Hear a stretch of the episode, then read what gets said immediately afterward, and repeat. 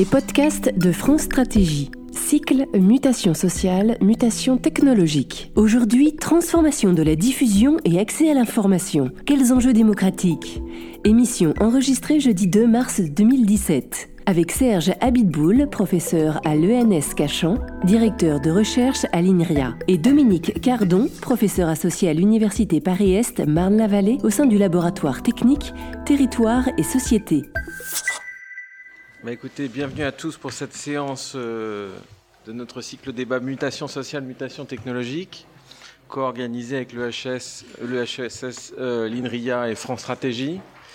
Aujourd'hui, euh, nous abordons un sujet, on va dire, assez chaud, d'actualité, puisqu'il a trait à la, question de la diffusion de l'information et les enjeux démocratiques autour de, cette question. Le thème des rumeurs infondées, fake news, est devenu extrêmement à la mode depuis l'élection du, président américain. Bon, il soulève c'est un sujet qui est relativement ancien sur la façon dont l'information peut se, propager dans l'opinion.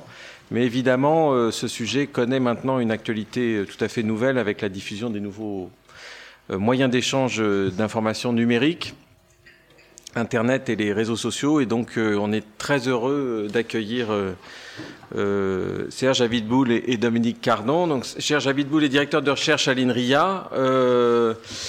Et euh, il, est, euh, il est spécialiste en fait de la gestion de données d'informations et de, connaissances. Et puis, euh, donc, sciences dures d'un côté, sociologue de l'autre, Dominique Cardon, professeur au Media Lab à Sciences Po, auteur de nombreux ouvrages, y compris grand public, sur le sujet de, la façon dont les réseaux sociaux, disons, euh, ou euh, imprime, la, formation des, opinions. Donc la règle du jeu, c'est donc que, chacun d'entre vous aurait un quart d'heure pour euh, introduire le sujet, et puis ensuite on aura des séances, séances de questions-réponses avec la, salle. Je crois que c'est Serge Avidboul qui commence.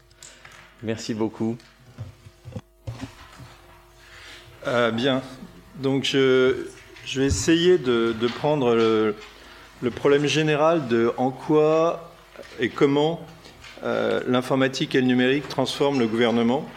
Et, la première chose à dire, c'est de regarder ce que c'est qu'un gouvernement. Un gouvernement, c'est d'abord de l'échange d'informations. C'est principalement de l'échange d'informations. On voit rarement un, ministre avec une, avec une pelle ou un citoyen, c'est pas son boulot d'aller faire aussi d'aller creuser les trous dans les routes. Donc c'est vraiment ce qu'ils font tous, aussi bien les gouvernants que les citoyens, c'est s'échanger de l'information. Alors avec l'informatique, ce qu'on a pu comprendre assez vite, c'est que c'était le meilleur moyen d'échanger de l'information et de mettre cette information en commun. Donc c'est pas surprenant, ça transforme, ça transforme le gouvernement. Alors première chose, ça transforme les administrations. Euh, vous connaissez probablement pour certains d'entre vous bien mieux le sujet que moi, donc je ne vais pas en parler. Euh, ça, euh, un autre point, une autre dimension dans cet échange d'informations entre citoyens et gouvernants, c'est que les gouvernants peuvent beaucoup mieux connaître ce, que pensent les citoyens, ce que veulent les citoyens, ce dont ils ont besoin. Alors ça, c'est euh, potentiellement une, source euh, considérable d'informations et d'amélioration du gouvernement. Ça peut être aussi des sources de risques. Euh, on a pas mal parlé d'espionnage massif, notamment avec des trucs comme le Patriot Act aux États-Unis ou la loi de renseignement en France. De leur côté, les citoyens peuvent aussi euh, comprendre ce que font les gouvernants et les surveiller, surveiller le travail de leur gouvernement. Donc là, ça nous branche sur toute une... Et vous voyez, je passe tout ça très, très, rapidement en vue, mais chacun de ces points est important. Ça nous branche sur les, données ouvertes, l'open data, euh, la libéralisation d'une certaine façon de l'information publique. Quelque chose qu'on sait moins, euh, qui est aussi c'est pas juste une question de données, même si l'information et les données sont importantes, il y a aussi des, questions de, traitement. Euh, on parle beaucoup maintenant des algorithmes des partis politiques, mais il faudrait aussi parler des algorithmes des, administrations, de véritables algorithmes, ceux-là, dont on a parlé par exemple d'APB. Et donc, euh, à côté de cette ouverture des données publiques, il y a aussi l'ouverture des algorithmes que le public utilise. Je passe tout ça assez vite en revue. Euh, un point qui est essentiel là-dedans, c'est l'information des citoyens. Alors, en tant que citoyen, on n'a jamais eu accès à autant d'informations. Euh, Est-ce que c'est génial pour autant? Pas forcément. Euh, il y a plein de dimensions où ça pose des problèmes. Alors d'abord, on est là surtout pour parler des problèmes, parce que c'est ça qu'il faut résoudre, mais il faut quand même comprendre que ce n'est pas uniquement des problèmes, qu'il y a énormément d'avantages, de progrès qui viennent avec ça. Hein, le premier progrès étant qu'on peut avoir des informations, des connaissances, on peut apprendre sur euh, Internet des tas de choses, euh, on peut se former, on peut faire plein de choses avec ces nouvelles technologies. Il y a, il y a aussi des, problèmes. Euh, donc, le premier dont on parle, c'est le déluge informationnel. Le fait qu'on ait tellement d'informations euh, crée une difficulté, c'est la difficulté de choisir parmi toutes ces informations. Alors, euh, on est tout petit devant toute l'information qu'il y a sur Internet, et donc typiquement, on ne peut pas choisir seul. Donc, du coup, euh, on va choisir pour nous. Et dès qu'on choisit pour nous, d'une certaine façon, il y a un risque qu'on nous manipule. Euh, même si on ne nous manipule pas, même si on faisait les choses de façon, euh, la façon dont on a envie que ça se passe, c'est qu'on nous personnalise l'information. Euh, quand on nous personnalise trop l'information, on va au contraire nous enfermer.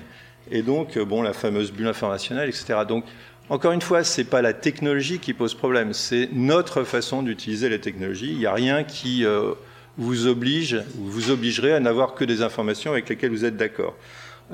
Autre problème, le biais des informations. Donc on en a beaucoup parlé, notamment au cours de la, campagne aux États-Unis. Est-ce que le fait que est-ce que certains euh, systèmes, certains moteurs de recherche comme Google, pour ne pas le nommer, ont plutôt favorisé euh, une candidate qu'un candidat?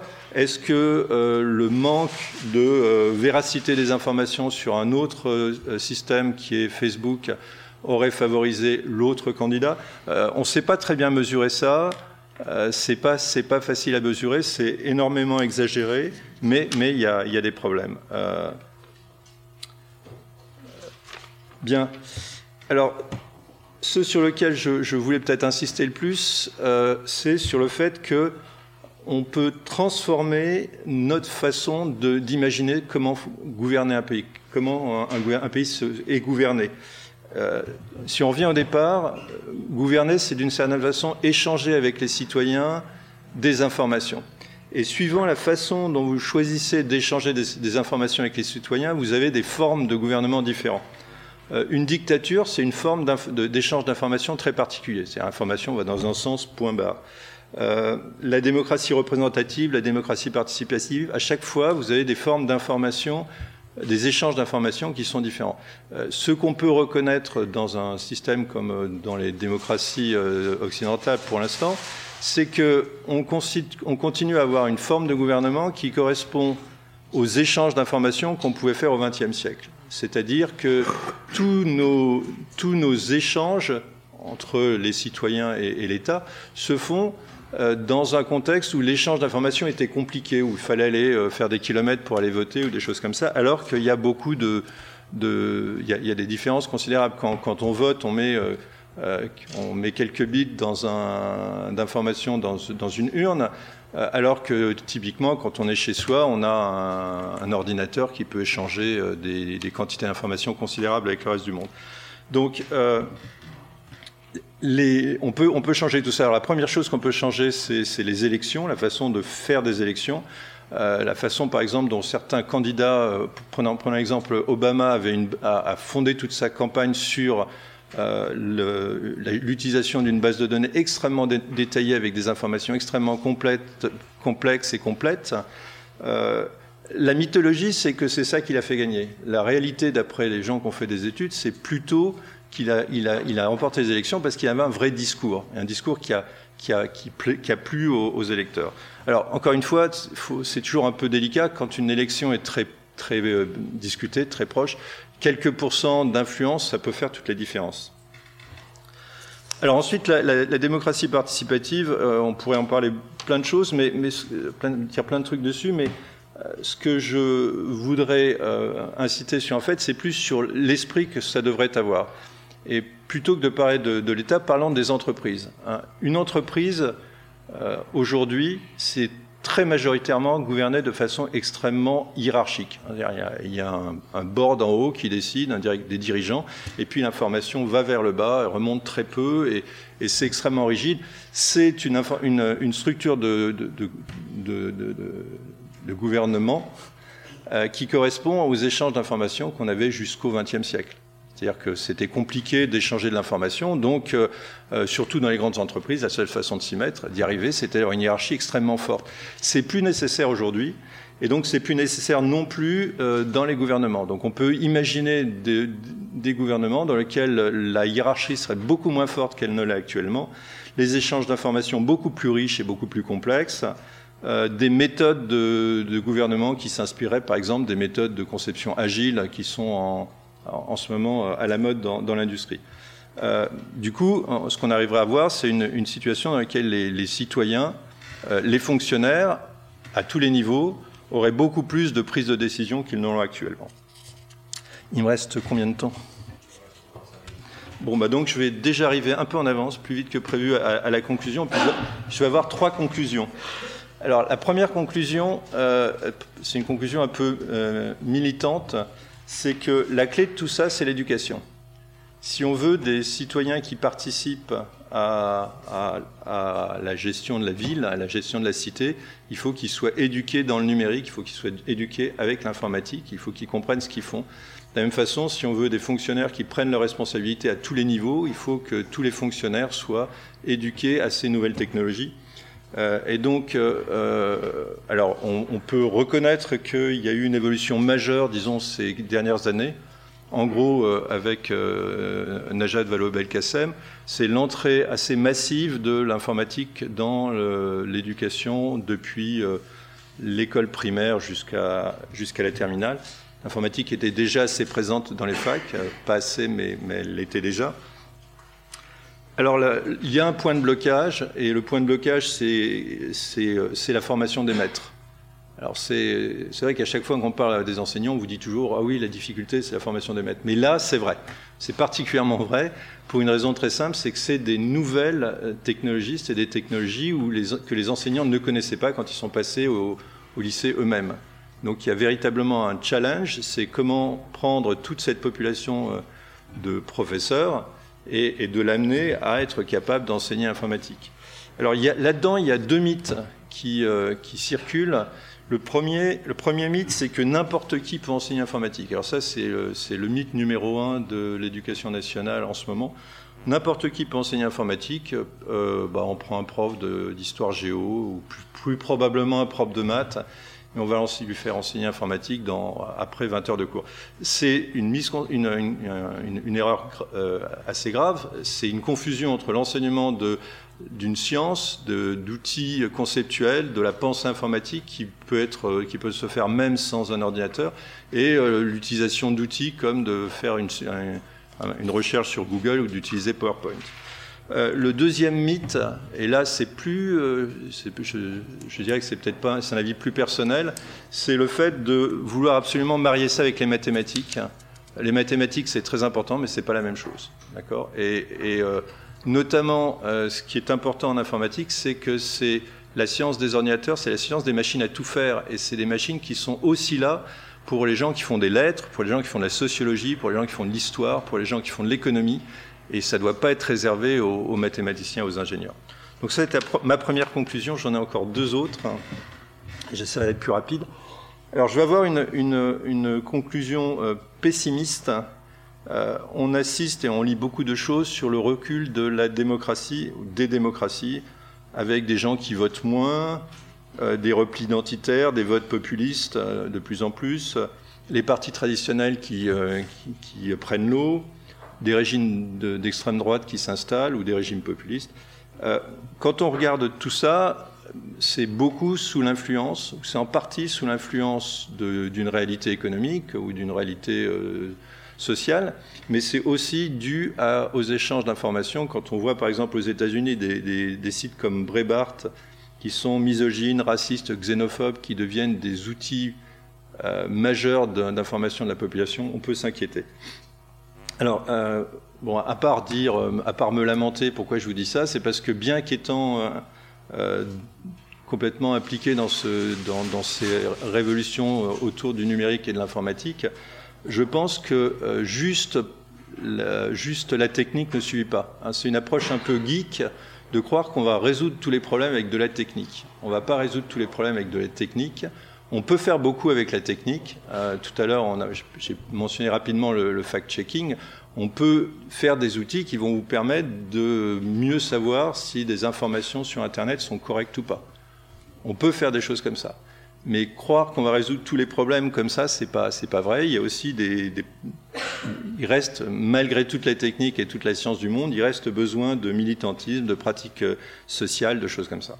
Alors la, dernière la dernière conclusion, c'est ce sera là carrément optimiste. Euh, je pense que toutes ces technologies peuvent être mises au service de la démocratie. Euh, je pense que euh, a trop tendance à les voir de façon négative. Hein. Euh, il y a déjà une chose qui est importante. Je vais prendre plutôt que d'être un peu abstrait un, exemple concret. C'est euh, euh, l'affectation post-bac. Comment on, prend les élèves à la fin du bac et on les envoie partout. On a lu des tas de critiques de ce qui se passait en France. Hein, c'est les algorithmes choisissent pour nous, les algorithmes font n'importe quoi.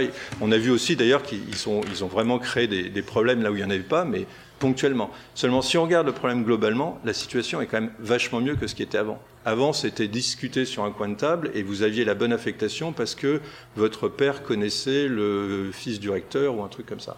Donc aujourd'hui, ça peut être beaucoup plus transparent. C'est l'algorithme qui décide. À partir du moment où c'est transparent, ça met énormément de responsabilités aux gens qui écrivent l'algorithme. Or, dans le cas de APB, on était sur un algorithme qui avait été écrit par deux informaticiens sur un coin de table.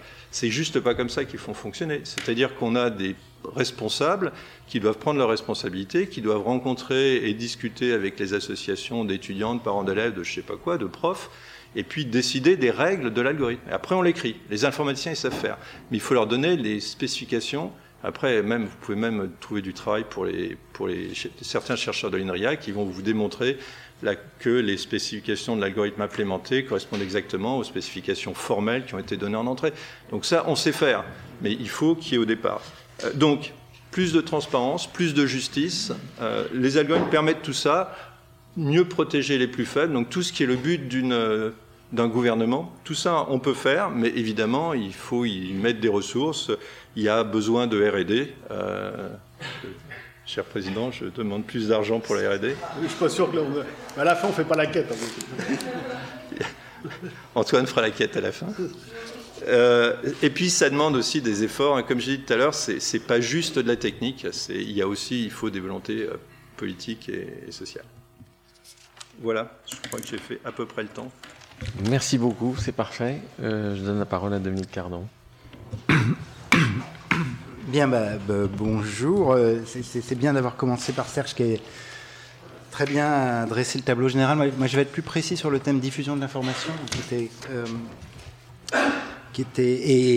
évidemment euh, plus sociologue qu'informaticien, pour essayer de, glisser quel, quelques idées et puis quelques résultats d'études sur finalement ce qui qu'est aujourd'hui euh, la, grande incertitude, en fait, il faudrait dire les choses clairement, c'est-à-dire qu'en fait, on ne sait pas très bien, euh, du nouvel espace public euh, numérique. Alors, pour le dire vraiment, je vais aller, très très vite. Ce, qui ce, ce est apparu avec Internet, c'est que l'espace public restreint dans lequel les médias traditionnels filtraient l'information s'est considérablement élargi et transformé et, euh, et que euh, cette transformation nous, nous donne parfois l'impression que c'est devenu un espace sauvage où tout le monde pouvant s'exprimer sans qu'un filtre préalable se soit euh, établi à l'égard de l'expression, on aurait accès, comme dans un univers à deux dimensions, à plat, on pourrait dire, à toutes les informations possibles. Alors, c'est la première chose qu'il faut redire, qui est, une banalité, mais c'est une banalité que finalement on entend mal parce qu'une partie, je crois, de nos catégories, de nos systèmes de perception de ce qui se joue actuellement, oublie que c'est pas parce qu'une information est publiée sur Internet, c'est-à-dire qu'elle est, qu'elle est accessible ou trouvable, et le vrai mot serait searchable, trouvable, euh, qu'elle est vue. Hein, et que du coup, euh, penser la publication comme un espace de visibilité euh, oublie en fait le caractère incroyablement étagé et hiérarchisé de l'accès à la visibilité sur Internet. Un compte Twitter qui a 100 followers peut émettre tout ce qu'il veut, il est vu par personne. Hein. Mais euh, si, en revanche, un média sans, à forte visibilité vient piocher dans les caves de l'Internet pour remonter un compte Twitter, tout d'un coup, cette chose qui effectivement était publique devient effectivement visible parce qu'on lui a donné de la visibilité. Alors moi, il me semble que ce caractère... Euh, cette troisième dimension de l'Internet, qui qu'en fait, il y, a une structure de visibilité qui est, mal connue, qui fait l'objet de beaucoup de travaux de web science, euh, et sans doute la chose que l'on perçoit mal dans beaucoup des des débats et des discussions que nous avons sur fake news, élections, euh, etc. Et je le dis, et là, euh, c'était bien clair que je sois là, on peut dire que l'Internet des, débuts, enfin le web des débuts, avait au moins cette, cette, chose très propre et très cohérente qui était le PageRank de Google, parce qu'il produisait dans cette hiérarchie de la visibilité un système de classement par l'autorité, à savoir les liens hypertextes, pour, pour organiser la visibilité de cet espace. Et que... Euh, avec tous les reproches qu'on peut faire à ce, système, il avait une, certaine forme de cohérence parce qu'il avait trouvé de façon algorithmique une manière de hiérarchiser l'information en donnant plus de visibilité à celle qui avait été citée par d'autres, qui avait reçu plus de qui avait été citée par d'autres, qui avait sa structure et sa cohérence, qui, fait que beaucoup de sociologues qui ont étudié la question ont simplement montré que le PageRank ne faisait que reproduire une hiérarchie des visibilités qui était déjà préexistante en mettant les médias centraux euh, en tête, en tête de beaucoup de requêtes euh, qui étaient faites sur le moteur de recherche. Alors les réseaux sociaux ont transformé cette donne. D'une certaine manière, ils ont rendu beaucoup plus incontrôlable, sauvage, incertain euh, l'accès à l'information numérique, parce qu'on a un autre système de classement de l'information qui est devenu, euh, qui n'a en rien aboli l'autorité du PageRank et, et sa centralité dans l'accès à l'information numérique, mais qui a créé d'autres circuits d'accès à l'information qui sont beaucoup moins contrôlables, qui sont beaucoup moins, on pourrait dire, élégants et simples, comme euh, l'était le, système du, du, PageRank, et qui ont créé un espace de circulation viral, mimétique, euh, extrêmement, extrêmement difficile à contrôler, et dans lequel des stratégies de, on pourrait dire, moi je dirais, de manipulation systématique de la structure hiérarchique de la visibilité sur Internet sont possibles. Elles sont possibles parce qu'on peut faire des courts-circuits, euh, comme j'évoquais tout à l'heure, prendre un tweet en bas et le remonter. Elles sont possibles parce qu'il y a des blanchisseurs d'informations, il y a un certain nombre d'acteurs de la haute visibilité, dont, je vais le dire cruellement, on est presque en petit groupe là, dont les médias qui ont inventé cette rubrique vu sur Internet. Vu sur Internet dans les médias d'information classiques, ça veut dire c'est tout ce dont on ne pourrait pas parler, mais dont on aimerait parler pour faire du clic et qu'on va prendre dans Internet pour le remonter, tout en disant que c'est sur Internet, c'est pas nous qui le disons. Donc cette, cette manière de finalement de de rendre plus populaire hein, et, plus trash aussi, il faut le dire, euh, une partie de l'information qui est publiée à des endroits à haute visibilité, une catégorie de journalistique qui s'est inventée avec ce système-là. Et puis parce qu'il y a aussi des, blanchisseurs qui sont des entreprises politiques officielles. Ça peut être le compte euh, Twitter de, Donald Trump, pour en prendre euh, un exemple. Alors, cette nouvelle forme de circulation qui, n'est plus ordonnée par le système de classement de l'autorité, mais par des, des, circulations plus improbables, rend sans doute très difficile à capturer ce qui se joue aujourd'hui sur Internet, et nous amène à une deuxième question sur laquelle je voudrais m'arrêter, qui est celle des bulles filtrantes, dont on fait débat, dont on a fait, je crois, maintenant le principal, notre, notre manière à nous de nous rassurer en interprétant les résultats en disant c'est à cause de la bulle ou c'est à cause des manipulations de la bulle. Alors, moi, je voudrais apporter quelques résultats de recherche qui viennent quand même reconsidérer cette histoire de, de, de, de la bulle filtrante. La, la première question, c'est la bulle est-elle dans la technique calculatoire, on va dire l'algorithme, mais en, de façon vous pourriez définir bulle filtrante Oui, alors la bulle filtrante, c'est l'idée que nous, nous, nous, nous, sommes enfermés dans des bulles informationnelles, alors qui est une expression qui a été lancée par euh, un livre d'Elie Pariser il y a 4, 4 ou 5, 4 ou 5 ans maintenant et qui est devenu un peu le, le, le leitmotiv de beaucoup des débats sur l'interprétation, sur l'idée que l'internaute euh, n'a plus accès qu'à des informations qui sont extrêmement euh, colorées politiquement, euh, proches de lui et qui lui interdiraient d'accéder à des informations plus diverses, plus curieuses, plus variées, plus hétérodoxes par rapport à ses propres, à ses propres goûts. Du fait même de cet enfermement dans les plateformes. Donc c'est une sorte d'accusation qui vient dire que finalement c'est Internet qui nous enferme. Euh, mais je, reviendrai parce que je suis assez d'accord avec tout ce qu'a dit Serge précédemment. Alors, il y a un débat pour savoir si les algorithmes nous, filtrent, et notamment à propos de l'algorithme de Facebook. Hein. Donc vous savez que sur Facebook, il y a un algorithme qui, traite le newsfeed de Facebook et, euh, et, et qui du coup limite l'information auquel on a accès euh, en fonction de, choix qui sont liés à l'automate euh, piloté par Facebook. Alors il y a eu une grosse enquête. Alors euh, c'est compliqué d'en parler parce que L'enquête a été faite avec les données de Facebook et avec une chercheuse de Facebook, mais qui n'est pas n'importe quelle chercheuse, qui est Lada Adamik, qui est une des, personnalités absolument centrales de, ce champ d'études dans le monde académique avant de rejoindre Facebook, qui montre, qui montre ce, qui ne surprend pas un sociologue, hein, mais qui montre, je vous la fais très rapidement, que l'algorithme filtre un petit peu d'informations, mais que le principal algorithme est dans l'utilisateur. Hein, et que c'est au moment où l'utilisateur choisit ses amis, et pour des raisons que les sociologues connaissent, on choisit des gens qui nous sont proches, et les gens qui nous sont proches ont système d'homophilie, une structure d'âge, de comportement, de, choix politiques, de goût culturel. Alors, goût culturel, il y a, il débat sur cette question, euh, qui nous ressemble, et que le seul fait du choix des amis va filtrer dans la masse des informations possibles euh, l'hétérogénéité possible des points de vue euh, adverse à celui de l'utilisateur pour le restreindre à des choses qui lui ressemblent de plus en plus et procéder à l'effet de, bulle. Alors c'est extrêmement bien démontré hein, dans un papier qui est fait sur 10 millions de comptes euh, Facebook avec des milliards de liens traités. C'est extrêmement robuste dans la démonstration. Ça ne doit pas nous dédouaner de nous interroger, d'être très vigilants sur ce que fait exactement l'algorithme de Facebook, parce qu'il fait des choses pas très propres.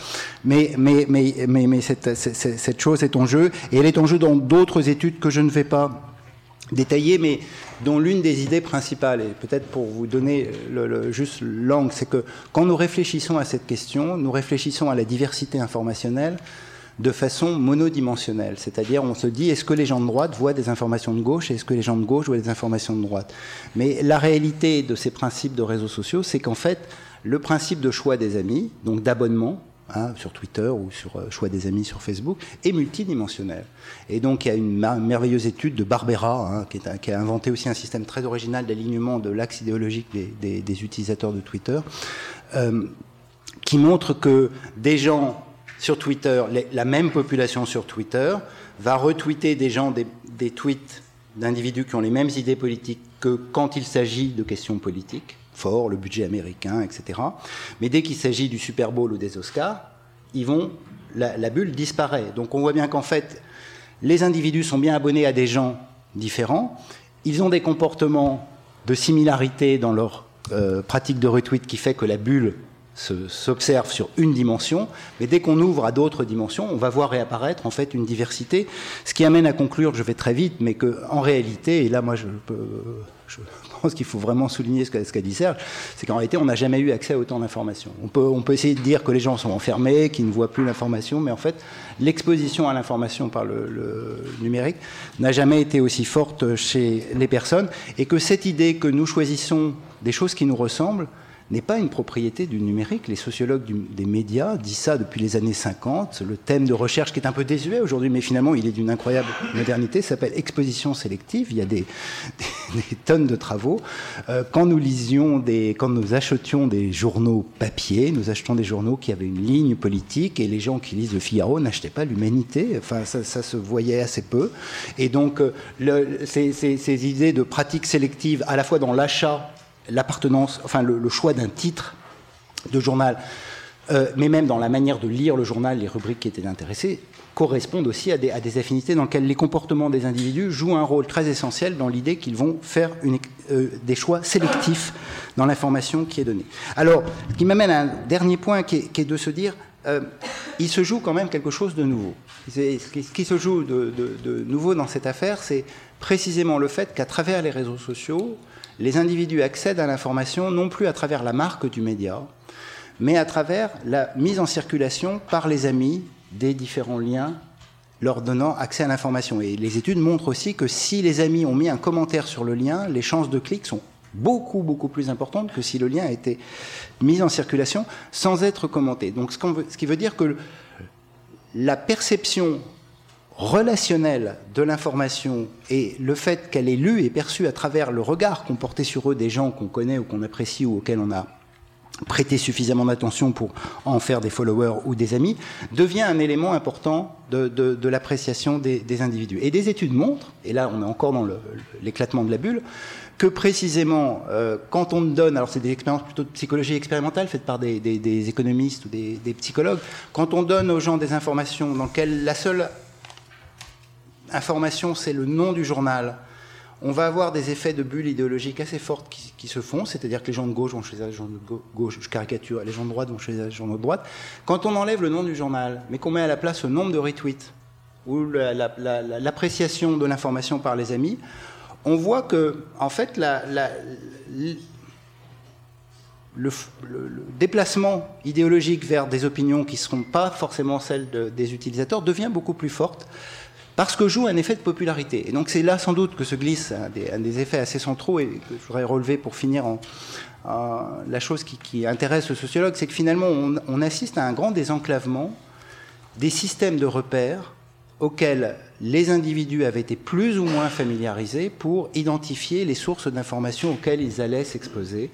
La, ressource euh, marque du journal et l'autorité qui lui était associée, mais surtout la couleur politique qui lui était associée dans une époque où l'orientation politique des journaux faisait cognitivement partie de l'équipement par lequel les individus suivaient tel ou tel journal ne disparaît pas complètement, mais n'est réservé qu'à une toute petite fraction de la population. Et donc on a de plus en plus une fraction de la population qui s'oriente dans ses choix à travers le nombre de likes et le nombre de retweets. Et donc il y a des éléments de popularité et d'affinité qui deviennent des repères cognitifs de plus en plus structurants dans la manière dont les gens euh, accèdent à l'information, et qu'évidemment c'est en train de transformer beaucoup de, choses dans la perception des médias, surtout si, comme je le disais dans le premier point, Surtout si euh, des entreprises politiques, euh, manipulatoires, et souvent aussi pour des intérêts, il faut le dire, commerciaux, hein, pour ce qui est les, fermes de, fausses nouvelles et les fermes de clics qui viennent booster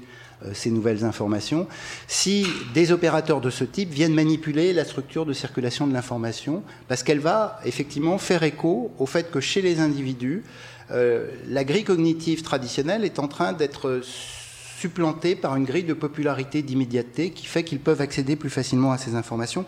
Mais je voudrais quand même finir d'abord de façon très positive, en ressoulignant ce qu'a dit, non, j'ai pas besoin, ce qu'a dit Serge sur le fait que, bon, il y a moins de bulles, qu'en fait, on est exposé à de plus en plus d'informations. Et puis vous soumettre, moi, cette chose qui m'interroge, moi, depuis, depuis le débat. Euh, élection de Trump, etc., il y a un tout petit problème, je pense, interprétatif à dire que les gens auraient été auraient mal voté parce qu'ils auraient été mal informés. Hein. Et ça, c'est quelque chose, la sociologie des médias, avec laquelle elle traîne depuis, très longtemps on n'est pas entièrement sûr que euh, les médias fassent l'élection. Enfin, on est sûr que les médias font l'agenda des préoccupations des gens. C'est-à-dire que leur manière de thématiser les thèmes qui sont importants pour débattre dans une élection a certainement une influence sur les choix qui vont être faits par la suite.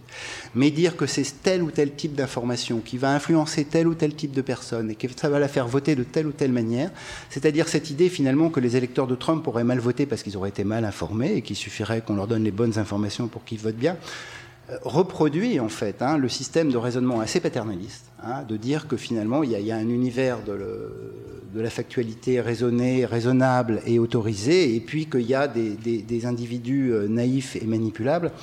Euh, la réalité, c'est que nous sommes sans doute tous un peu naïfs et manipulables. La réalité, c'est que l'information circule dans des espaces très différents. La réalité, c'est que les individus ont beaucoup retweeté et liké des informations auxquelles ils ne croyaient pas du tout comme, comme étant vraies, mais avec lesquelles dans ce rapport de croyance, euh, on aimerait y croire sans y croire, euh, ils ont relayé cette information, et que c'est plutôt dans cette, euh, voilà, cet espace assez compliqué de l'information que nous naviguons aujourd'hui, et que du coup il y a beaucoup de travail, pour, en tout cas pour les chercheurs, pour essayer de décoder cet univers. Je vous remercie. Ben, donc beaucoup de travail j'imagine beaucoup de questions sur ces thèmes-là. Qui veut se lancer Vous écoutez Transformation de la diffusion et accès à l'information. Merci beaucoup. Je, voulais vous demander si vous aviez euh, un, sentiment de, plus grande superficialité ou de plus grande fragmentation. Enfin, j'ai lu des, études qui disaient que euh, une majorité de gens qui, likaient ou retweetaient n'avaient pas lu ce qu'ils avaient liké ou retweeté. Euh, on a l'impression que on traite des informations beaucoup plus nombreuses, mais beaucoup plus petites, beaucoup plus fragmentaires. Donc, est-ce, est-ce est-ce que c'est vrai Est-ce qu'il, y a des éléments qui permettent de, l'évaluer et quel, est, en conséquence votre sentiment sur cet impact? Moi, je ne connais pas d'études qui, répondent exactement à cette question, mais il y a évidemment beaucoup d'éléments qui permettent de, dire que du fait, j'ai oublié de signaler la vitesse, hein, qui est devenue un, enjeu absolument central du fait des vitesses de circulation de l'information, finalement, on a une reconcentration sur un certain nombre d'événements centraux d'une partie des, thèmes qui font l'objet de débat, en tout cas pour les, plus visibles. Donc, euh, moi, je serais tenté de dire, ce qui serait la réponse la plus sûre quand on ne sait pas, euh, que ça joue dans les deux sens. Hein. C'est-à-dire que ça joue, ça,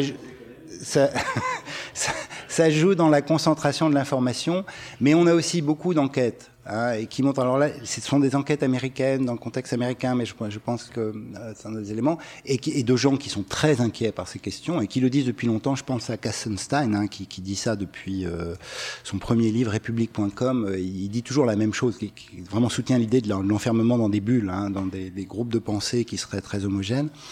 Euh, les enquêtes qui ont pu être menées sur les questions abordées par Sunstein sont valide toujours l'idée que quand les opinions sont très minoritaires, hein, et donc elles sont pas du tout centrales, quand les opinions sont très minoritaires, il y a effectivement des bulles euh, d'individus qui s'auto-sélectionnent et qui s'auto-sélectionnant sélectionnent des gens qui sont eux-mêmes, parce que il faudrait faire tout le raisonnement, mais euh, euh, plus on sélectionne des gens qui sont eux-mêmes très actifs sur la propriété idéologique qu'ils ont eux-mêmes, plus on est sûr que leurs followers et leurs amis sont eux-mêmes sélectionnés de la même manière. Et donc là, il y a un effet de renforcement parce que la multidimensionnalité que j'évoquais tout à l'heure n'a pas de chance d'apparaître dans leur flux d'informations.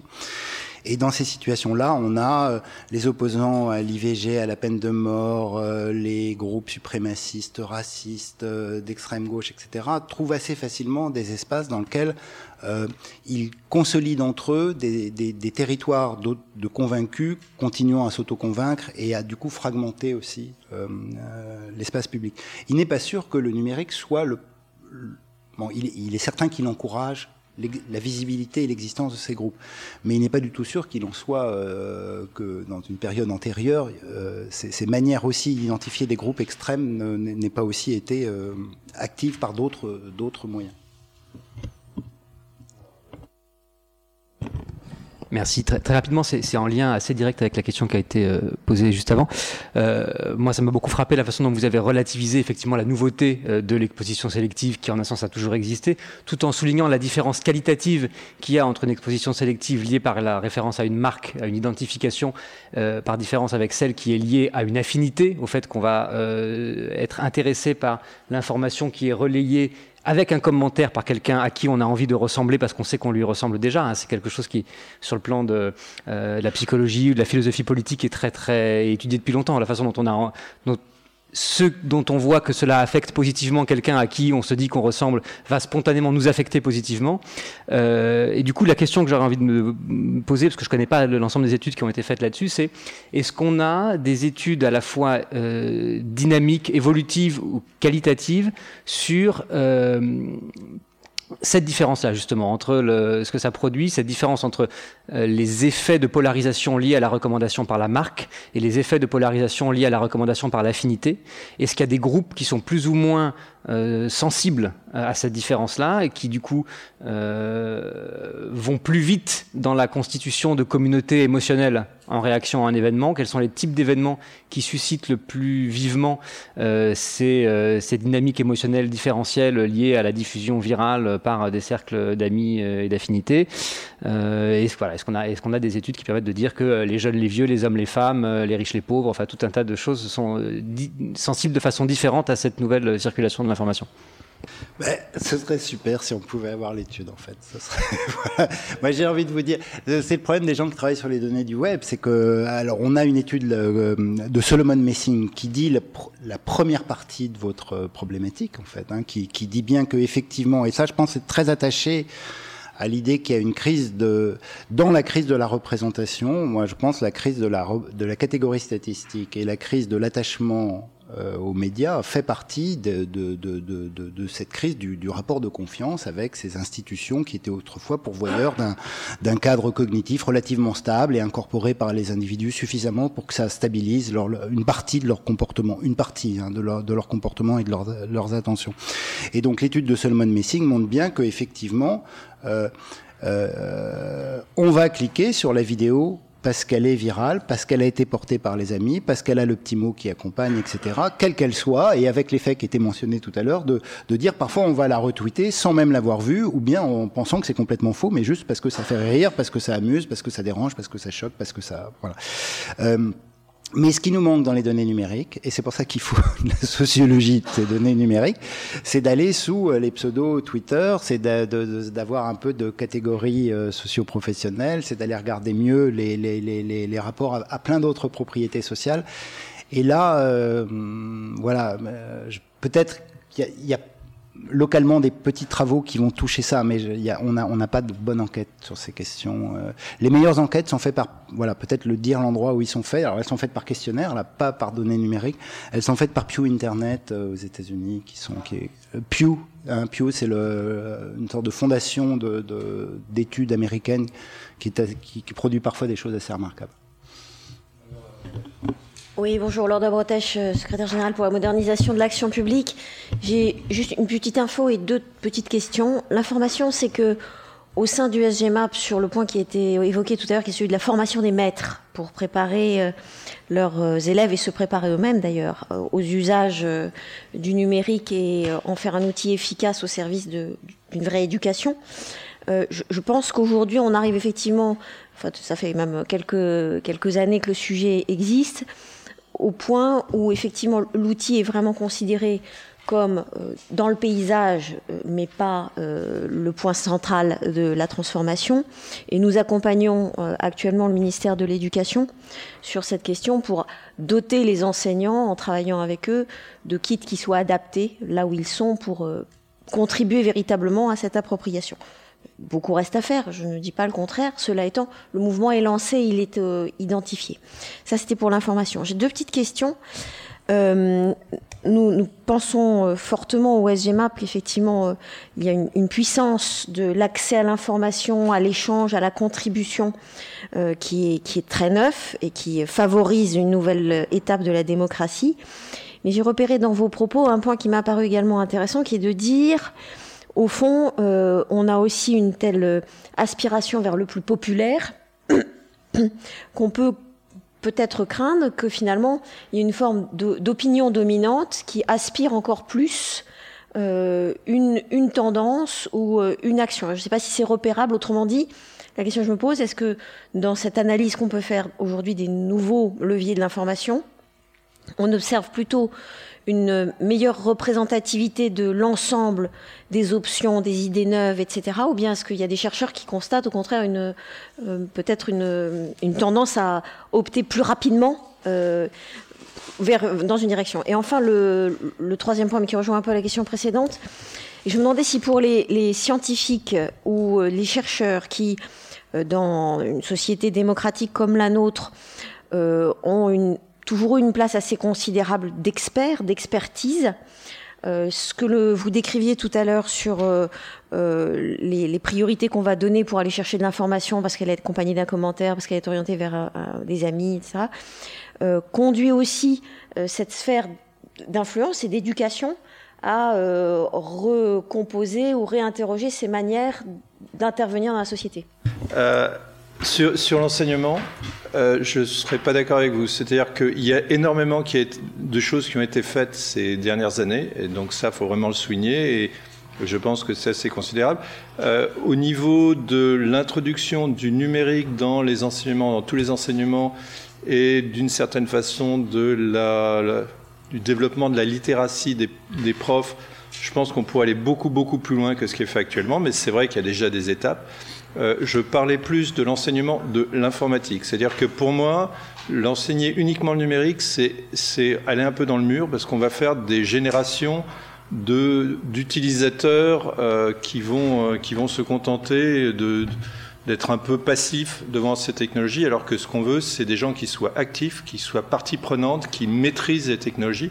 Et ça, ça ne passe pas par juste apprendre un moteur de recherche et à, utiliser un traitement de texte, mais ça passe par apprendre, écrire du code, écrire des, des, pages web, des choses comme ça. Donc ça demande, de, ça demande une prise en main de l'outil. Et là, je pense que là, on prend du retard par la formation des maîtres et par cette idée qu'on en gros, je vais arrêter de, je vais pas le faire sans langue de bois.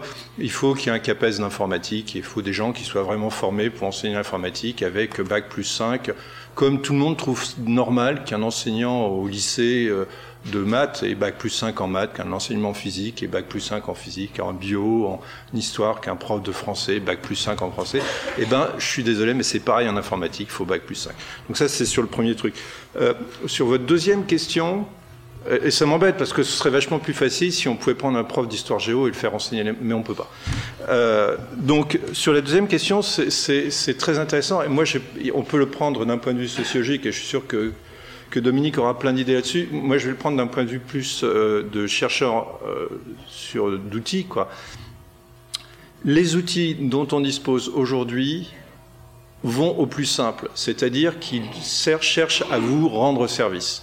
Et un être humain normalement constitué, il est, on lui rend service en personnalisant son outil, en lui donnant ce qu'il a envie de lire, ce qu'il voit, etc. C'est pas forcément ça qui est mieux, d'accord? D'un point de vue, euh, d'un point de vue de, je sais pas moi, du développement de la personne, c'est mieux de pouvoir lui offrir plus de diversité, lui offrir un peu, euh, de, lui ouvrir l'esprit, de l'amener à penser autrement, de lui faire découvrir des nouvelles choses. Euh, ça mise à part, quand vous mettez 10 liens euh, et que la personne doit cliquer, elle va cliquer sur quelque chose qu'elle connaît déjà. Donc euh, si vous partez du principe le plus simpliste qui est de dire on va essayer d'optimiser le bonheur, le plaisir, l'expérience de la personne, faut surtout pas lui faire découvrir des trucs nouveaux. Mais ça, c'est à court terme. Et donc, je pense que là, il y a, il il du vrai travail sur. Euh, il, y a des, commence à y avoir des recherches là-dessus. Comment on fait pour diversifier un petit peu les, les, informations qu'on va fournir une personne, comment on peut... Euh, euh, il y a un truc que j'aime bien, c'est la sérendipité. Si vous laissez un moteur de recherche aujourd'hui, il vous surprendra jamais, il va toujours vous donner ce que vous attendez. Euh, quand vous allez acheter un bouquin dans la librairie du coin, le libraire qui vous connaît bien vous dit ah ben tu lis jamais de science-fiction, mais ça, ça va te plaire. Donc voilà, ça, on aimerait bien des outils et il n'y a rien qui empêche les algorithmes de faire ça. Hein. C'est juste qu'on n'y a pas encore pensé et qu'on part au plus pressé, qu'on fait des trucs simples qui plaisent, mais il y a des travaux qui vont dans ce sens-là. Et alors évidemment, je pense, là je repasse la balle à gauche, euh, que les, les sociologues étudient ce genre de choses.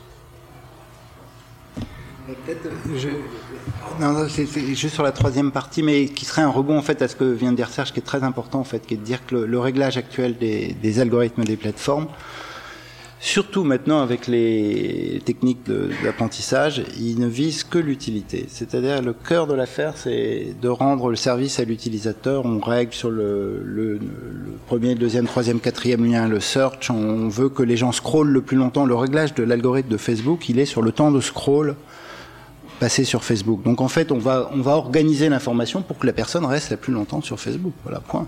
Et donc après, euh, on peut mettre plein de paramètres pour enlever des choses, etc. Mais en fait, leur objectif, c'est l'utilité. Et donc là, et alors ça envoie une question sociologique qui est un peu presque métaphysique, en fait, hein, qui est de dire finalement, ce que nous découvrons avec les transformations du web et, moi que j'observe depuis des années. Donc ça, on voit bien qu'il y a eu un moment où euh, le, le, le, web du PageRank, je le dis de façon métaphorique, avait une idée de l'autorité qui correspondait quand même à quelque chose qui, qui, revenait à des valeurs assez classiques, assez scolaires en fait, hein, l'idée qu'il fallait mettre en premier les plus méritants. Euh, et, et, et aujourd'hui, euh, avec la massification de l'Internet, on en vient à dire ce qui finalement arrive du fait des usages et du réglage de la plupart de ces calculateurs sur le, les clics des internautes ou leurs fonctions, on leur donne ce qu'ils veulent. Hein, et donc, on, on, et, et, et, finalement, le constat un peu anthropologique qui serait un peu pessimiste, c'est dire finalement, le truc qui marche tout le temps, c'est la popularité. C'est-à-dire que finalement, le, le, le, clic marche bien. Et donc là, je pense, un des défis, un des enjeux actuels les plus importants sur les algorithmes, c'est de, de dire, on ne peut pas de, façon paternaliste décider pour les gens que non, on va pas leur donner le plus populaire, on va, on va remettre de l'édit, on va rééditorialiser pour que, pour que les gens soient plus exigeants à l'égard de leur propre euh, euh, comportement.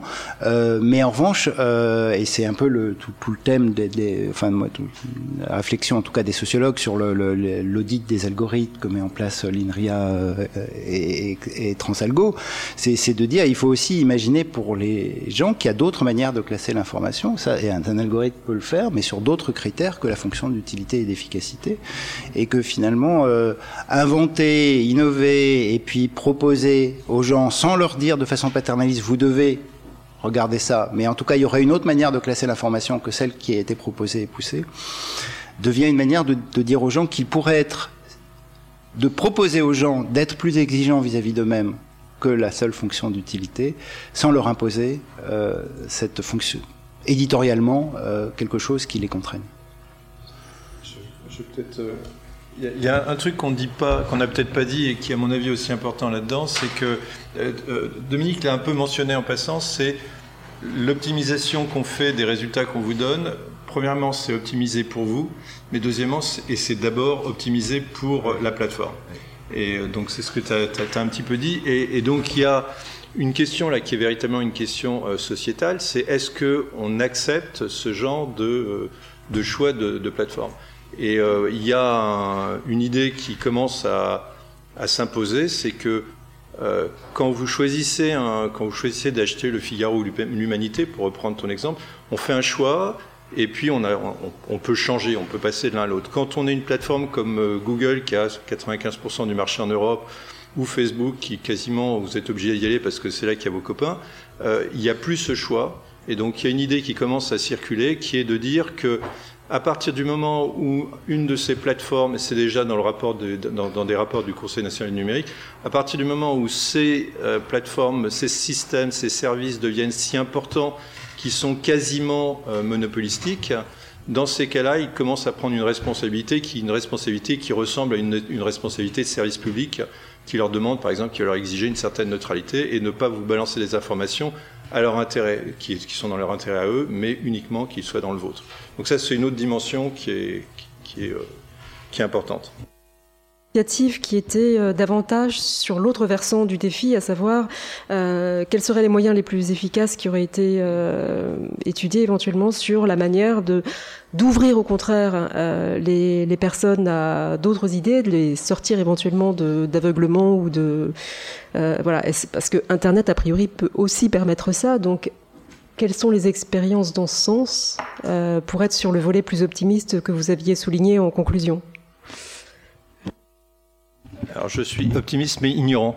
C'est-à-dire que je connais de, des moyens techniques pour y arriver, mais euh, je ne vois pas comment on peut les. Je pense qu'il faut, il faut qu'il euh, qu soit approprié par l'industrie, par les utilisateurs, etc. Je veux dire, euh, le, truc qu'on peut faire dans, la recherche, c'est vous mettre un bouton dans lequel vous je voudrais plus de diversité, moins de diversité. Ça marche pas comme ça dans un produit que vous vendez au grand public. Donc, euh, j'ai pas de réponse. J'aimerais bien en avoir. Si j'en avais une, je serais, j'aurais probablement fait une start-up. C'était sur le, sur, sur, sur, le même thème. Euh, là, vous avez parlé de, plateformes de façon générique, mais on va de plus en plus vers des, euh, euh vers des assistants personnels qui, eux, enfin, reconnaissance vocale et qui, qui enferment probablement encore plus dans les, dans les choix. Bon, actuellement, c'est pour choisir des pizzerias, c'est pas très important, mais ça pourrait être, ça pourrait aller plus loin. Et là, les questions que vous, que vous avez soulevées tout à l'heure de pour les, pour les grandes plateformes un peu structurantes ou monopolistiques où ça Le, le, vocabulaire sera important, mais c'est pas c'est pas le cas ici. Euh, de loyauté, et de transparence sur des assistants personnels, ça commence à être beaucoup plus compliqué à, enfin probablement beaucoup plus compliqué à mettre en place. Euh, merci pour cette question. Donc, je vais faire de la publicité pour un mouvement qui s'appelle les systèmes d'information personnelle, euh, qui sont vraiment personnels. C'est-à-dire que vous voulez un assistant personnel qui ne soit pas géré. Reprenons, je, suis mélangé. Reprenons depuis le début. Un assistant personnel qui vous aiderait vraiment serait un, objet, un système informatique qui aurait toutes vos données. Euh, vos données de déplacement, vos données d'agenda, vos données de contact, vos données de recherche, de moteur de recherche, etc. Toutes vos données. Euh, est-ce que vous voulez euh, donner toutes vos données à un des grands services actuels du web, Apple, Google, n'importe qui, je ne sais pas euh, la réponse est probablement pas, parce que du coup, vous seriez complètement prisonnier de ce système-là, et euh, ce système-là aurait toutes vos informations. Donc, ce que vous voulez, c'est garder le contrôle de ces infos, et donc il y a euh, des systèmes qui sont commencés à être à l'étude, qui s'appellent des PIMS, Personal Information Management Systems, c'est encore à l'étude, qui seraient des systèmes que vous tourneriez vous-même, qui seraient sous votre contrôle, que vous dans lesquels vous géreriez toutes vos données et il y a des mouvements comme par exemple Mes Infos de la FING qui euh, militent pour que les informations qu'on dispose sur vous vous soient rendues. C'est-à-dire que vous ayez au minimum accès aux informations que des systèmes ont sur vous. Donc là, on n'est plus dans la technique. Alors la technique est passionnante, moi je travaille là-dessus aussi, mais il y, a, plein d'autres, il y a plein de techniques qui sont passionnantes. C'est plus technique, c'est euh, euh, il y a des problèmes politiques, comme par exemple des problèmes de portabilité. C'est-à-dire que si vous avez vos données dans un système comme ça, elles sont à vous, vous devez être capable de les porter, vous devez pouvoir avoir les moyens euh, de transporter ça dans un autre système. Donc il y a des réglementations dans la loi sur la République numérique, il y a des, aspects très techniques sur la portabilité. C'est marrant parce que même à la, communauté européenne, vous commencez à avoir des lois avec des, des, des, aspects qui sont super techniques. Le fait de pouvoir porter ces données, par exemple. Je peux complexifier le. Non, non, je cherche pas à embrouiller. évidemment, je suis complètement d'accord avec l'importance des PIMS, là, enfin de, de, de, cette idée-là. Mais je voudrais dire, est-ce que ça est-ce que ça résout le problème sociétal qu'on qu'on évoque dans l'idée de la bulle, de, de la sérendipité, etc. C'est que euh, et moi, je pense que c'est le grand paradoxe de, de, de ces mouvements, c'est qu'il y a une dynamique actuelle très forte dans le numérique pour tout personnaliser. Hein. Euh, mais si on personnalise tout à partir des données des individus, alors c'est beaucoup mieux que ce soit fait euh, avec une maîtrise euh, réelle des individus sur leurs données plutôt que la captation absolument indue qui en est faite aujourd'hui. Mais est-ce que nos données nous donnent autre chose que notre propre fonction d'utilité? La, plus simple. Et donc moi j'ai très frappé là, mais dans des enquêtes euh, diverses et variées, c'est que on entre avec l'individuation de nos sociétés, on entre dans des, des, des, des, régimes de tension de plus en plus fortes entre nos représentations de ce que nous sommes et la réalité de nos comportements. Et en fait les calculateurs ne cessent de jouer là-dessus en disant euh, parce que nos représentations de l'individu libéral, euh, autonome, euh, souverain de ses propres choix, curieux, cosmopolite, varié, il veut toujours la diversité. Dès qu'on les interviewe, hein, les gens, ils sont, parfaits, ils sont extrêmement. Mais dès qu'on suit leurs traces, on a des régularités extrêmement monotones dont profitent les algorithmes pour faire ces, calculs utilitaires. Et donc il y a, je crois, une, tension qui, s'installe aujourd'hui entre le fait que euh, moi je cite souvent cet exemple, mais que, euh, dans les enquêtes, 20% des Français disent qu'ils regardent Arte, mais la, Arte, c'est 1%. Hein, voilà. Donc il y a, ce, point-là. Et, du coup, il est probable que les données de l'individu ne suffisent pas à ce que d'autres choix sociaux que nous que nous nous représentons comme étant des choix désirables pour nous-mêmes, mais que nous ne savons pas satisfaire, puissent être amenés. Et donc, on entre vraiment dans la crise des institutions de représentation, de tous ces médiateurs ou intermédiaires qui, qui guidaient en partie euh, nos choix aujourd'hui il faut bien réintroduire quelque chose de collectif et de social qui nous aide à nous sortir de la régularité monotone de nos propres traces, mais simplement il faut le faire d'une autre façon, puisque évidemment le contrat de confiance avec ces, avec ces, avec ces médiateurs est, quand même profondément euh, altéré aujourd'hui. Et donc je, je, je, crois que voilà qu'il y a, il y a un enjeu important, peut-être juste pour la caricature, je donne aussi beaucoup cet exemple, c'est une très belle étude de gestion qui a été faite en Australie sur une sorte de Netflix australien et donc voilà, mais je pense qu'on est au cœur du, débat avec cette affaire. Le, le, le, les gens peuvent faire, les, les, utilisateurs peuvent faire une wish list, les films que j'aimerais voir. Et puis évidemment, l'opérateur sait les, films qui ont été commandés sur la plateforme. Et les gens, euh, ils ont des, ils sont euh, vis-à-vis d'eux-mêmes, ils sont très exigeants. Ils voudraient voir, revoir les films d'Antonioni, ils voudraient faire une intégrale d'Ozu, un, tous les soirs. Hein. Mais ce soir, ils sont trop fatigués et ils ont regardé un vieux blockbuster américain. Et, et, et ce qui explique bien, et de façon judicieuse, parce que je crois que c'est le cœur de... Ce qui explique bien les auteurs qui ont fait cette étude, c'est que les gens ne se mentent pas eux-mêmes. C'est juste, en fait, une projection temporelle qui a une dimension très très différente. Et donc c'est le raccourcissement vers le présent. Oui, tout de suite je fais ça, mais en fait j'ai toujours envie de faire ça. Mais le j'ai toujours envie, évidemment, souvent reporté par, par l'accélération du, du, présent.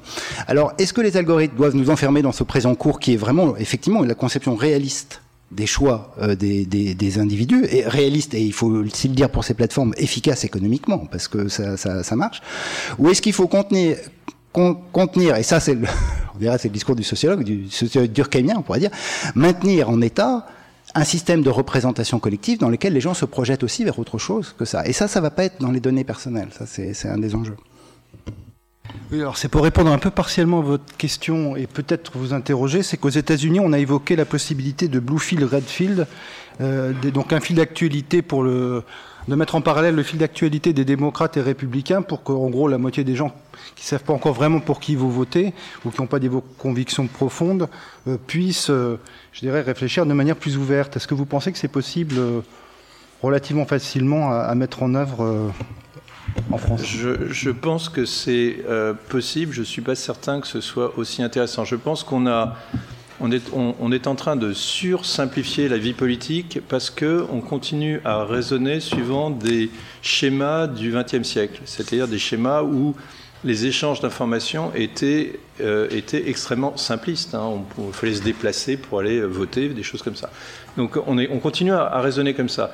Et alors on peut faire ça, on pourrait faire ça, mais mais si vous regardez bien, euh, quand, dans, la campagne en France, la campagne en France, vous avez plusieurs questions. Euh, je ne sais pas, est-ce que vous êtes pour ou pas la dépénalisation du cannabis? Est-ce que vous êtes pour le revenu universel? Est-ce que vous êtes pour Notre-Dame-des-Landes, etc. Euh, répondez à toutes ces questions, et puis après, on va vous demander, euh, choisissez le candidat qui répond, je sais pas, la majorité des questions comme vous. Je ne sais pas comment vous allez choisir.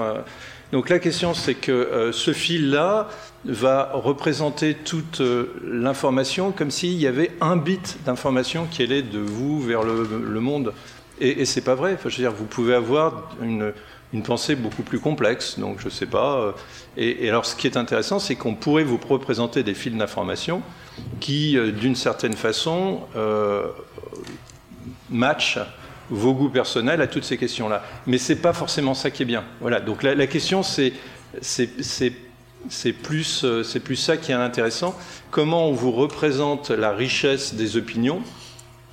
Et est-ce que vous avez envie de l'entendre? La question de, que disait Dominique, c'est que peut-être que quand vous avez une journée difficile au boulot, vous rentrez tard chez vous, vous n'avez peut-être pas envie de vous poser la question euh, pendant une demi-heure, est-ce que je vais regarder tous les arguments pour ou contre euh, la dépénalisation du cannabis moi, j'ai suivi cette, affaire. Moi, je trouve quand même techniquement c'est une bonne proposition.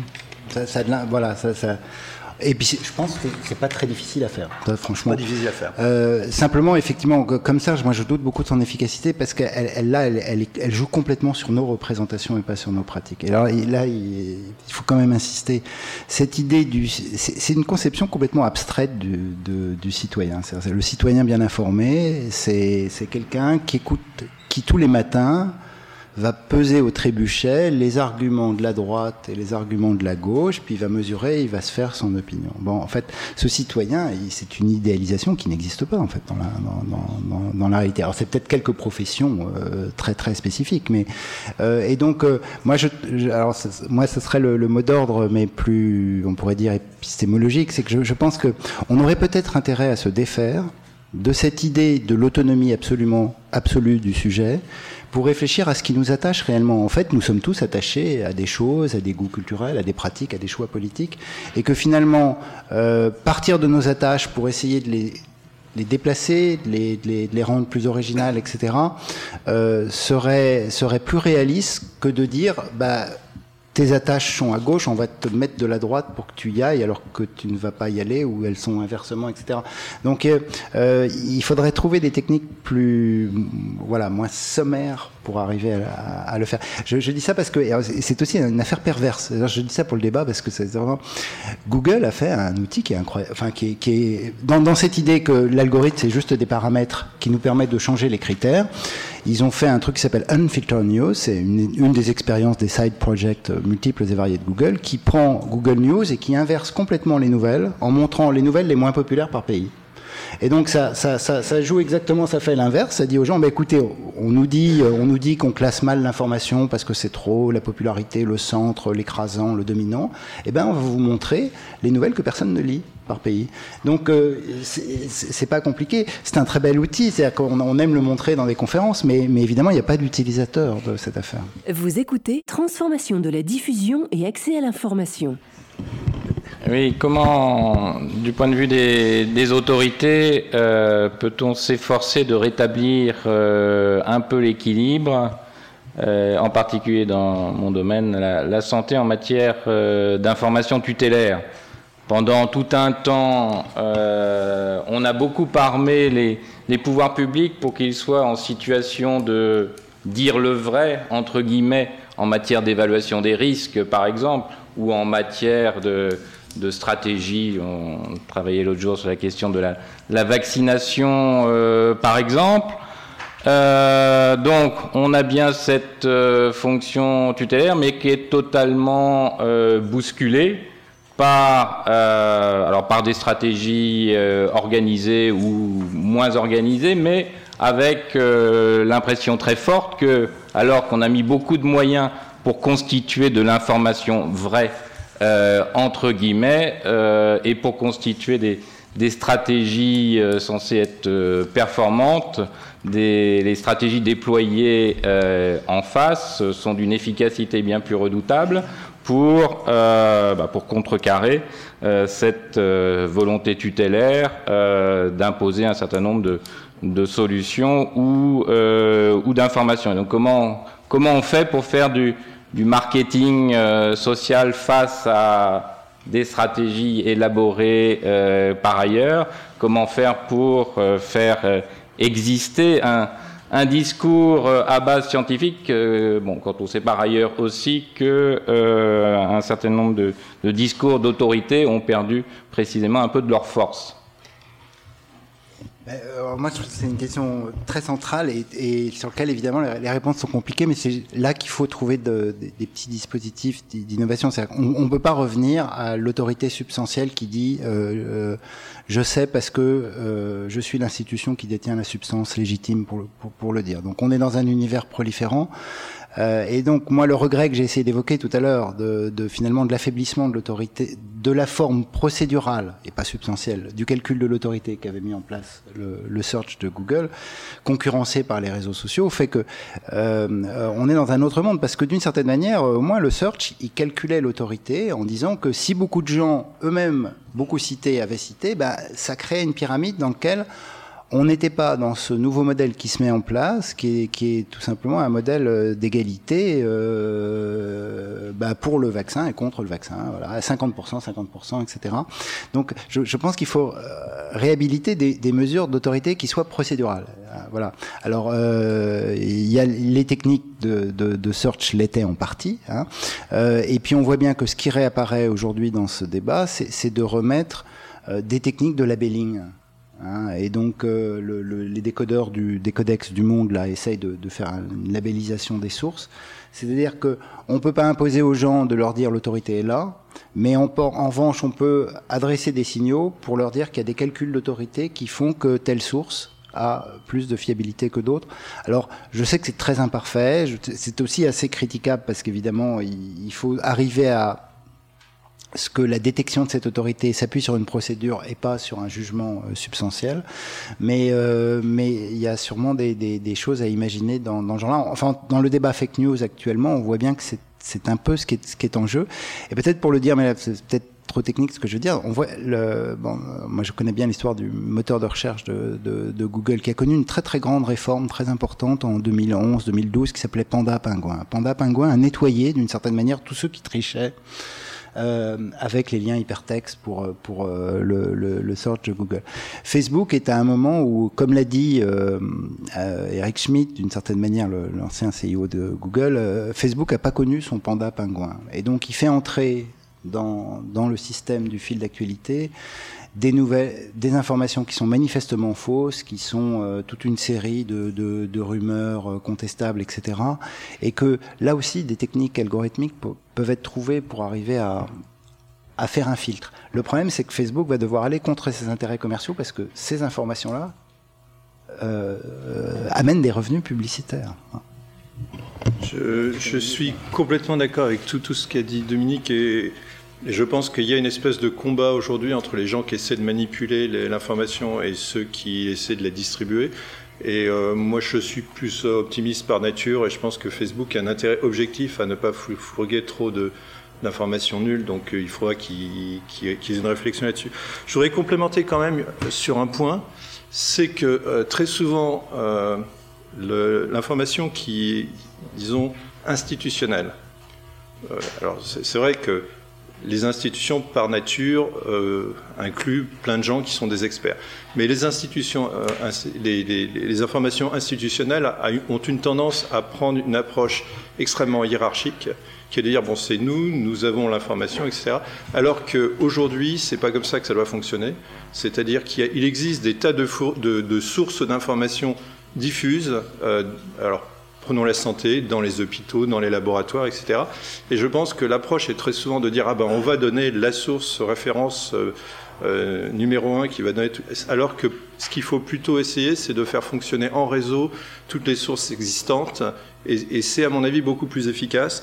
Alors la deuxième chose c'est qu'il faut aussi s'appuyer sur euh, des, leçons qui existent dans, dans le collaboratif. Donc une, leçon qui est à ce niveau-là exceptionnelle, c'est celle de Wikipédia. Donc dans Wikipédia, tout le monde peut contribuer, les experts et les non-experts. Euh, croyez-en croyez mon expérience, arriver dans Wikipédia en disant mais non, ça c'est une connerie, moi je suis un expert en base de données, c'est pas comme ça, ça veut pas dire ça. Vous vous faites allumer. Et c'est bien, parce que c'est quelque chose de collaboratif. Et donc je pense que les institutions doivent apprendre à se saisir de ces outils-là, parce que de toute façon, c'est les médecins, c'est eux qui connaissent, donc c'est eux qui peuvent donner la bonne information. Mais il faut qu'ils convainquent, il ne faut pas qu'ils se contentent de dire nous sommes l'autorité. Juste dire je suis l'autorité ou je suis central, ça marche pas. On est dans un monde qui est devenu un monde beaucoup plus de collaboration, donc il faut essayer de, de plutôt jouer en réseau toutes les sources plutôt que de faire quelque chose de centralisé et de s'appuyer sur tout un réseau d'experts. À partir de là, il n'y a aucune raison qu'on n'arrive pas à faire exploser les. Alors c'est vrai qu'en médecine en ce moment, quand on, on cherche des sources d'information, on peut trouver n'importe quoi, y compris que pour euh, suivre guérir la grippe, il faut manger de l'ail ou des choses comme ça. Euh, mais, je pense que les gens sont quand même pas idiots quand ils peuvent, euh, en s'appuyant sur les techniques de fact-checking, des choses comme ça, ça devrait finir par, se nettoyer. Je vous remercie beaucoup de parler de Wikipédia parce que c'était ça que je voulais évoquer au départ, notamment pour aller dans le sens de votre optimisme sur le long terme, au sens où effectivement il y a peut-être beaucoup de choses qui se passent à court terme. Euh, mais la plupart des gens savent qu'il y a quand même des autorités. En fait, euh, les autorités euh, historiques ou récentes se plaignent beaucoup d'être d'être contournées, mais en réalité, elles sont quand même encore extrêmement fortes. et d'ailleurs, quand on voit même dans la campagne présidentielle française, ce sont des autorités assez établies qui ont lancé les nouvelles qui ont le plus perturbé la dernière campagne. C'est pas pas Twitter. Bon.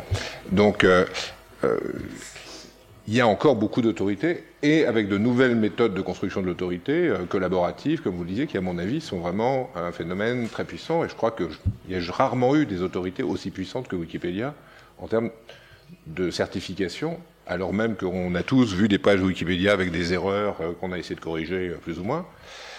Là où j'ai une inquiétude euh, qui, résulte de, et c'est là-dessus que je vous interroger, résulte de, l'élection américaine en partie, c'est à long terme tout va bien, mais à court terme, est-ce qu'on est capable de s'opposer à ce qu'il y ait des phénomènes d'accumulation organisée, euh, vous avez évoqué la manipulation systématique tout à l'heure, qui soient en mesure d'avoir des effets puissants parce qu'on a des euh, calendriers, notamment électoraux, qui ne sont pas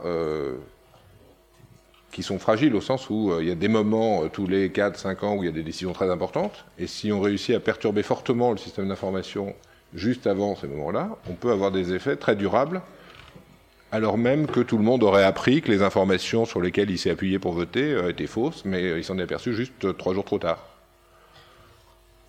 Peut-être, moi je pense qu'on est dans une phase. C'est pour ça que effectivement, c'est important d'avoir des, cycles de temporalité parce que on, est dans une phase où on découvre et donc il faut qu'on apprenne très vite à modifier un certain nombre de, comportements. Et, l'exemple Wikipédia évidemment est très bon parce que euh, Wikipédia a développé en la communauté des, règles d'une sophistication inimaginable hein, pour établir la, certification procédurale et simplement procédurale des événements. Et, donc, si on reprend le débat autorité comme ça, euh, le, débat NOPV, qu'on appelle neutralité de point de vue dans Wikipédia, dit que quand il y a des thèses on doit mesurer l'importance accordée à chacune des thèses en fonction de la qualité des sources qui les valident et faire une enquête, et c'est parfois des enquêtes interminables, sur la qualité des sources qui valident la thèse adverse. Et euh, évidemment, cette, cette, ce modèle-là, qui est complètement inspiré du principe d'autorité, hein, de, de, de, remettre l'autorité, fait que euh, on, on, va accorder des places extrêmement minimes à des, à des, à des thèses un peu fan, fantasque, incertaine, improbable, parce que justement les, sources ne viennent pas le faire. Les journalistes aujourd'hui, ils ont trouvé sur le web quelqu'un euh, qui dit que la vaccination grippale ça fait ça, etc. Et ben 50%, 50%. C'est-à-dire que tant qu'ils n'auront pas rentrer dans leur schéma. Quand, tant qu'on regardera le web comme un espace plat, sans lui remettre de la visibilité, qui est en fait une distribution de, de aussi d'autorité, euh, on va continuer à faire du 50%, 50% sous le seul prétexte qu'on l'a vu sur le web, alors même que le web a une structure et, et, et le faire. Donc il faut apprendre très vite. Moi, je, je vois que là, tout le réflexe du monde journalistique américain et on, on, le voit arriver en France, ils sont en train de se dépêcher à essayer d'inventer des dispositifs pour la campagne électorale pour essayer d'éviter d'éviter ça. Mais ça c'est un apprentissage qui, va quand même, à mon avis, prendre un peu de temps. Et puis, je ne le dis pas par euh, systématisme, mais je pense qu'il y a un problème pour les journalistes du modèle commercial de la presse en ligne. C'est-à-dire que c'est une presse qui, fonctionne sur la publicité, la publicité fonctionne sur le clic, donc le talk show euh, où on fait intervenir les gens qui, ont été ramassés les tweets du bas du web pour en faire une émission d'une heure qui va faire énormément euh, de likes, ça, voilà, ça, se vend bien. Et donc, je, pense qu'il y a une contribution aussi de la presse complètement centrale dans la fabrication de ces, remontées, ces courts-circuits d'information, à la réserve près. Alors ça, je suis entièrement d'accord. C'est quand c'est l'institution qui fait du trash euh, ou qui envoie des, informations. Euh, voilà, enfin bon, on a, quelques exemples. Là, évidemment, euh, c'est toute la machine qui s'affole et c'est assez dangereux. Enfin, voilà. Il y, a, eu des élections euh, dans, les, années 30 de, démocratiques. C'est pas quelque chose de nouveau? Moi, j'ai peut-être une question, puisqu'on revient sur le sujet des, élections. Vous avez expliqué qu'il n'était pas du tout évident de, que les réseaux sociaux aient une influence sur le résultat des élections. J'ai une, une, question d'une autre nature qui est, euh, avec l'exemple du Brexit et de Trump, il s'est beaucoup dit que les sondages se trompaient. Est-ce qu'il y a des techniques d'analyse des réseaux sociaux et du web d'une façon générale qui auraient pu permettre de mieux voir ce qui se préparait ou pas? Alors je voudrais relier ça euh, aussi à une évidence euh, anecdotique, euh, mais qu'on lit un peu partout quand on regarde sur Twitter le nombre de followers de nos principaux candidats à l'élection présidentielle. vous savez que le nombre de followers de Marine Le Pen c'est un million deux, de Mélenchon c'est un million, et de Macron c'est 550 000, Fillon 400 000. Donc est-ce qu'il y a des études qui se font un petit peu sur ce thème-là? Jusqu'à quel point euh, le, web permet de préfigurer ou d'anticiper ce qui va se passer? je vais laisser Serge être encore plus radical que moi après. Mais mais euh, euh, il y a quelques études, oui. Il y a des, enfin, il y a, si, il y a même pas mal d'études hein, sur l'idée qu'on peut prédire les élections avec Twitter. Ça marche pas. C'est systématique, ça ça marche pas. Et je pense qu'il faut être très attentif au fait que euh, Twitter, c'est une toute petite partie, une élection. Voilà. Et surtout les, les, présidentielles et la présidentielle américaine, il faut vraiment euh, voilà écouter les gens de, de, sociologie politique sur cette question. Qu'est-ce qui fait gagner? C'est de séduire le plus d'abstentionnistes. Voilà, donc il faut aller convaincre des gens qui sont pas convaincus, qui vont pas se déplacer. Et donc c'est dans les mobilisations différentielles d'abstentionnistes que se font les, les, écarts de voix. Et euh, pour l'élection, on le voit bien, c'est ce n'a pas réussi à faire euh, Hillary euh, Clinton euh, en l'occurrence. Euh, donc c'est pas Twitter qui a élu euh, Donald Trump. Il y a plein de circuits de, re, de rebouclage, etc. Mais c'est d'abord là que ça s'est joué. Et Twitter en France, c'est d'un tout petit monde. Et euh, là, on a une étude euh, française là qui a été menée par Thierry Vedel euh, au CEVIPOV dans un projet ANR qui s'appelait Mediapolis, qui montre bien que euh, ces affaires Twitter ne prêchent que des gens qui sont déjà convaincus.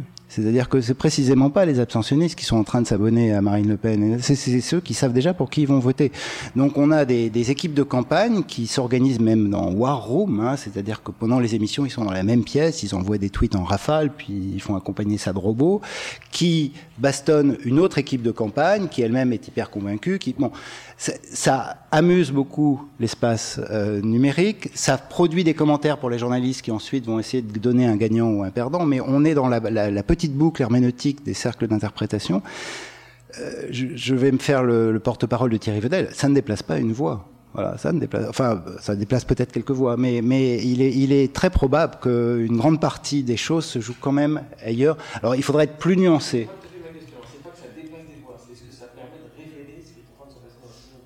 Alors, euh, le, le, les problèmes là, mais c'est des problèmes statistiques, hein, c'est qu'on a des effets d'autosélection extrêmes. C'est pour ça d'ailleurs que les big data viennent aujourd'hui. Hein. C'est que Twitter, c'est de, de, de, de, des expressions euh, euh, auto-alimentées par les individus de façon absolument intentionnelle. Et du coup, le fait de dire je vote pour, le fait de dire je vote contre, le fait de je déteste, il y a des effets d'autosélection qui rendent la représentativité statistique très très difficile à mesurer. Alors on peut faire toute une série de redressements, etc. Mais quand on fait du redressement sur des échantillons massivement auto-sélectionnés, on, on, en fait on n'y arrive pas vraiment. Et euh, sinon l'Écosse serait indépendante, hein, plus de 60%, j'avais suivi ça de près, plus de 60% des... Et on voit bien les faits. Les gens qui voulaient l'indépendance de l'Écosse l'ont beaucoup dit, mais les gens qui ont été votés non, euh, n'ont pas senti, se, ne se sont pas sentis autant obligés de le dire sur Twitter que les autres. Et du coup, les prédictions sont mauvaises. On a un très bon papier de sciences informatiques là-dessus, là, qui, fait le, bilan de, beaucoup d'études qui ont été faites. Et le, papier s'appelle Tweet non, Twitter ne peut pas prédire les élections, hein, et, qui montre que euh, on a, a sans doute pas tous les signaux qui soient possibles. Alors il y a des gens qui vont vous dire si on peut, il y a beaucoup, surtout beaucoup de, ça je te laisse, beaucoup d'entreprises qui vendent des services pour le faire, mais moi j'y crois assez peu. Vous aurez toujours une entreprise qui l'avait prédit, qui a trouvé exactement les bons résultats, mais évidemment, vu qu'il y a 50 entreprises qui font ça et qui ont tout donné les résultats, il y en a une qui est tombée juste, c'est bien. Euh, c'est vachement difficile de faire des prévisions euh, à partir de d'études. On a vu tous les résultats, comme vous avez commencé, tous les résultats de ces sondages qui se sont plantés. Ils se sont plantés parce que c'est difficile d'avoir un, échantillon représentatif. En partant sur des, sur des approches euh, rationnelles euh, et, euh, et, réfléchies. Quand vous êtes sur les réseaux sociaux, vous avez, vous contrôlez rien, les gens s'autodéterminent, etc. Je vais juste donner un autre exemple qui n'est pas sur les élections, mais qui ressemble à ça. Euh, aux États-Unis, il y a eu euh, une grande tempête sur New York. Il y a des gens qui se sont dit ah bah ouais, la, tempête sur New York, on ne sait pas très bien euh, quels sont les quartiers qui ont été atteints. Donc ils ont fait une étude et ils ont déterminé les quartiers qui étaient atteints par ce qui se disait dans les, réseaux sociaux. Et donc ils ont montré que, en gros, le, cœur de Manhattan avait été particulièrement touché par la tempête. Et puis il y a une autre étude qui a regardé que c'était essentiellement corrélé parfaitement au, nombre de personnes qui utilisaient régulièrement les réseaux sociaux. Donc ce que vous obtenez, c'est que vous obtiendrez des statistiques assez précises sur les gens qui utilisent ce média. Mais sur la population générale, comme expliquait Dominique, euh, pas, pas, à part magie, je ne vois pas comment. Bon, bah écoutez, il me reste à vous remercier très chaleureusement pour, cette, pour ce séminaire particulièrement intéressant. Et donc je vous donne rendez-vous. Euh... Alors peut-être la prochaine séance, donc jeudi 6 avril sur le cybertaria. Euh, J'attire l'attention sur le fait que la séance ce sera en anglais, puisqu'on accueille Ursula Hoos, qui est professeure à l'université de Hertfordshire, et euh, Antonio Casilli, euh, Télécom Paris Tech. Donc si cette, euh, le format en anglais ne, ne, vous rebute pas, on sera très heureux de vous accueillir pour cette euh, séance, donc le 6 avril.